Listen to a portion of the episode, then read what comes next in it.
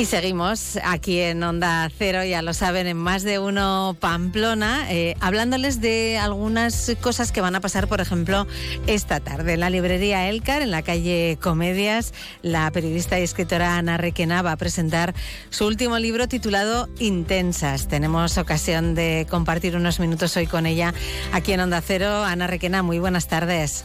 Hola, ¿qué tal? Pues eh, deseando que nos hables de este libro, Intensas, que es un término que últimamente pues, eh, se ha utilizado, se está utilizando para denominar a las mujeres y en ocasiones con otro tono aún diferente, ¿no? Porque no te ha tocado escuchar eso de esta es muy intensita. Claro, sí, de ahí viene, de ahí viene el libro, de, ¿no? de, la experiencia personal y de la experiencia pues, de muchas mujeres a mi alrededor, ¿no? que empezábamos a escuchar mucho eh, esta palabra, eh, este intensa, esto de, oye, eres una intensa o estás muy intensa. Mm. Y no, y de darme cuenta de que, bueno, de que no era neutral, no era un término neutral, no se estaba diciendo ni con fines neutrales ni para nosotras nos dejaba sin más, o sea, era un término que nos causaba malestar o, causa desconcierto, ¿no? Porque es como, ¿qué te están queriendo decir exactamente cuando te dicen que eres una intensa? Porque en principio no es una palabra que tenga una connotación negativa, ¿no? Ese es, un poquito eh, el engaño, ¿no? O lo que, o lo que, lo que tiene la intensa es de sutil. No es una palabra como histérica, ¿no? Histérica tiene una, tiene una connotación ya, pues, negativa, ¿no? Una marca de género como muy grande. En cambio, intensa no lo tiene. Incluso alguien te puede decir, no, pero si no es malo, ya, pero el caso es que nosotras sentimos, nos sentimos mal y al final esa intensa está sirviendo para, bueno, para también señalar ciertos límites, a veces para, para invalidar, para hacer que seamos nosotras las que nos cuestionemos o a veces también sirve para que ¿no? a quien estamos diciendo, pidiendo, quejándonos o hablando, en lugar de hacerse cargo de lo que le estamos diciendo, ¿no? del contenido de lo que decimos, pues ya está, simplemente nos dice esa intensa y ahí se acaba la conversación, ¿no? Invalida el contenido de lo que de lo que decimos, de nuestra queja o de nuestra reivindicación o de nuestra emoción. Es curioso el giro de la palabra, ¿no? Porque yo he buscado en el diccionario de en, la RAE y intensa significa que tiene intensidad o también significa muy vehemente y vivo. Y si buscamos eh, sinónimos, pues es visceral, apasionada, ardiente, fogosa, eh, fuerte, potente, profundo, agudo. Mm, para nada tiene un significado peyorativo, pero realmente eh, ha cogido ¿no? E, ese significado. Claro, no tiene un significado peyorativo, pero esto está sirviendo para, bueno, de alguna manera para señalarnos, para estigmatizarnos, para invalidarnos. Es curioso alguno de esos eh, significados que mencionas, porque, por ejemplo, ¿no? la vehemencia, mm. eh, eh, pues claro, está muy identificada con, por ejemplo, defender algo, ¿no? defender algo ardientemente o enfadarte. ¿No? o mostrar ira, mostrar enfado. Y esta, este es uno de los temas que ocupa bastante espacio en el libro, la relación tan complicada que tenemos las mujeres con la ira y con el enfado. ¿no? no es una emoción en la que estemos muy socializadas, porque nosotras más bien tenemos el mandato de complacer, ¿no? de agradar, de estar pendientes del bienestar de los demás. Y hmm. claro, cuando nos enfadamos o cuando somos dementes o cuando nos ponemos firmes, cuando nos quejamos, en realidad estamos haciendo todo lo contrario, ¿no? Estamos de alguna manera, bueno, claro, incordiando, molestando, estamos poniendo por encima del bienestar de otros, pues una queja, una necesidad, algo que nosotras consideramos que tenemos que decir.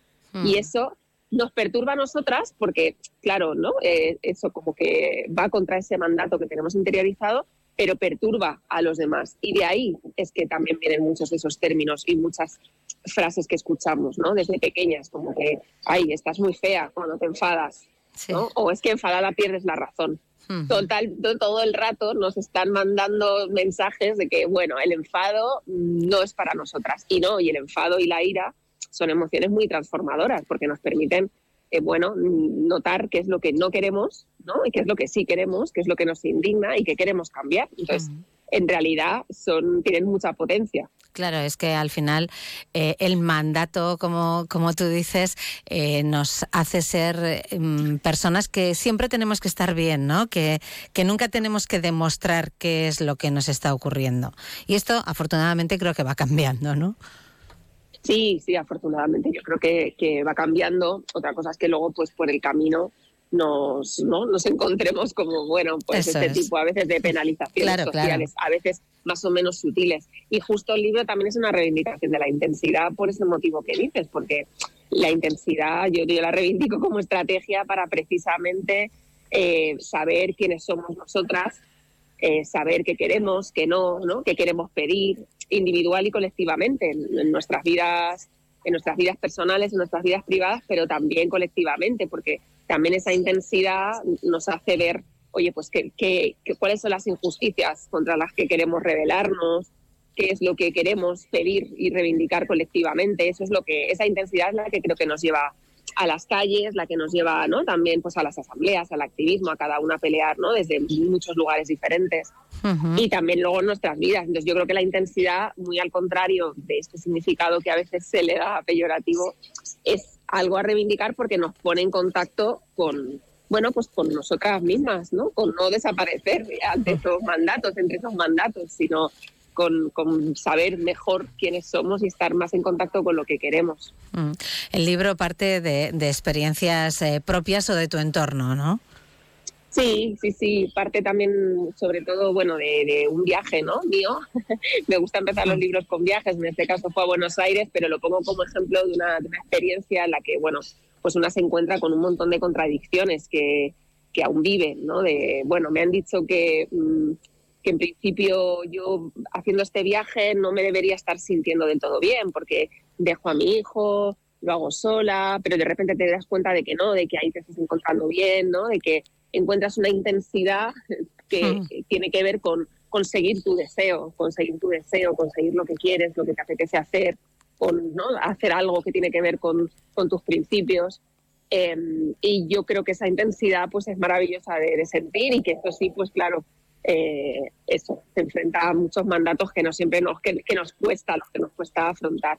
Y sí, también, pues claro, pedí, pedí muchos testimonios, ¿no? Hablé con muchas mujeres para, para que me contaran sus historias de, intensidad y bueno, pues ahí están reflejadas algunas, no todas, porque la verdad que recibí muchísimas y hablé con muchas mujeres, pero sí unas cuantas para poder a partir de ahí pues describir qué situaciones eran las que más ¿no? hacía que a las mujeres les llamaran intensas, por ejemplo, y, sobre todo qué resultado también tenían nosotras, por, para describir precisamente que eso, que no es inocente, que tiene un efecto en nosotras, que las mujeres se quedan desconcertadas, que muchas veces ponen la duda en ellas, en decir, oye, estaré haciendo entonces algo mal, estaré pidiendo algo que no debo, o me estoy pasando, o el otro se va a alejar de mí, o colectivamente parece que siempre nos están diciendo que estamos pidiendo demasiado, ¿no? Es un ¿qué más queréis? Sí, claro, queremos más cosas, ¿no? Hmm. Bueno, fíjate, ¿no? La, la, encuesta o el estudio del CIS del que tanto se ha hablado en los últimos días, ¿no? Ese 44% de hombres que cree que las políticas de igualdad han ido demasiado lejos. Eh, esto mm, yo no sé qué, mm, qué nos tiene que hacer pensar, pero algo sí, desde luego. Sí, bueno, yo creo que hay que fijarse en los dos datos. Ese 44% implica que luego hay un 56% claro, que no sí, sí. eso. Y yo creo que creo que las dos realidades conviven. O sea, yo creo que no podemos ser eh, ingenuas. Eh, las dos realidades conviven. Eh, hay una que es producto también pues, de, una reacción ante los avances y esto sabemos que históricamente pues, se produce cíclicamente. Cuando hay avances de derechos suele haber reacciones y ahora mismo, bueno, pues sí que hay una reacción en, una parte, yo creo, de la sociedad que tiene mucho que ver con, bueno, con antifeminismo, se manejan muchos datos falsos también. Al final tiene que ver con una idea que en realidad está siempre presente, ¿no? Que es las feministas odian a los hombres. ¿Cuántas veces no escuchábamos esto también cuando éramos pequeñas y adolescentes, ¿no? El feminismo era, era eso, siempre había una demonización y una tergiversación de lo que era el feminismo. Yo creo que esto se hace ahora por medio, eso sí, pues también de redes sociales, llegar a gente joven. Pero bueno, yo diría dos cosas. Una, que, ese dato del 44% está muy sesgado eh, ideológicamente, o sea, sabemos que, que, son los hombres más a la derecha los que se pronunciaron a favor, digamos, de esa, frase, con lo cual, ¿no? Pues yo creo que eso también nos ha... O sea, yo sí pienso que también la, la juventud se, se, ha socializado en los últimos años, bueno, en un feminismo eh, ¿no? muy asumido por la sociedad. Hemos escuchado ideas mm, ¿no? en espacios en las que a lo mejor antes no las escuchábamos con esa normalidad. Hemos podido hablar de, violencia sexual. Yo creo que serán conversaciones que antes no teníamos, tenemos recursos que antes no teníamos. Y bueno, yo me quedo con la parte buena, que creo que eso también va creando una conciencia y un sentido común. Por supuesto, no es mayoritario, no es para todo, ¿no? No todo el mundo está de acuerdo. Y ahí creo que sigue estando la labor, pues hacer pedagogía, seguir explicando, seguir defendiendo ciertas ideas y acercándonos, bueno, a quien puede estar menos convencido para, para mostrarle que quizá las políticas de igualdad realmente implican un proyecto transformador bueno para toda la sociedad. Bueno, tú llevas ya muchos años ¿no? trabajando en esto. Actualmente eres redactora jefa de género en el diario.es y, y bueno, lanzaste un blog en el 2014, eh, Micromachismos, que, que, ha dado mucho de sí, ¿no? sí, 10 años ya va cumple el blog. Y bueno, pues claro, con ese blog empezamos a, a romper un poco el silencio sobre el machismo cotidiano. La verdad que en ese momento no había espacios mediáticos así, ¿no? Para hablar directamente de testimonios de mujeres que hablaran de ese machismo cotidiano, pues que sufríamos en, los, las oficinas, en, los, en el transporte público, en las discotecas, en nuestras familias, en nuestros amigos, en cómo nos trataba, no sé, un cliente, un jefe. Y bueno, yo creo que fue importante esa labor porque, bueno, empezamos a recibir cientos y cientos de testimonios de mujeres, la verdad, fue, fue alucinante la reacción y bueno, hemos sostenido ¿no? ese blog durante todos estos años intentando ir haciendo también cositas diferentes para adaptarnos al, al, momento distinto porque creo que afortunadamente eso es algo que se ha ido incorporando con mucha más normalidad a la conversación pública y ahora pues seguimos publicando testimonios, también hacemos pequeñas entrevistas ¿no? a mujeres de diferentes ámbitos para que nos cuenten también cuál es esa vivencia que siguen afrontando que también tenemos un consultorio, por ejemplo, ahora de salud sexual y reproductiva, porque creemos que sigue habiendo un montón de tabúes y de cosas que deberíamos saber y que no sabemos. Y realmente nos llegan dudas ¿no? sobre procesos, en fin, físicos y vitales súper importantes en la vida de las mujeres y que sin embargo no tienen las respuestas básicas, ¿no? Eso no, no, no puede ser, o sea, no puede mm. ser que exista aún esa desinformación, por ejemplo. Todavía hay mucho trabajo por hacer, está claro, aunque nos vamos a quedar con, como tú decías, ¿no? Con lo positivo, con, con todo lo conseguido, que también, pues, eh, va pues siendo, va, siendo bastante, ¿no? Que hemos hecho un montón, hemos hecho un montón. eso es. Bueno, pues la cita esta tarde en la librería Elcar, en la calle Comedias, a las 7. Ahí estará Ana Requena presentando este libro, Intensas. Muchísimas gracias por haber estado con nosotros hoy aquí en Onda Cero. Pues muchísimas gracias a ti y nos vemos luego. Gracias, buenas tardes. Hasta luego. Más de uno Pamplona, Onda Cero.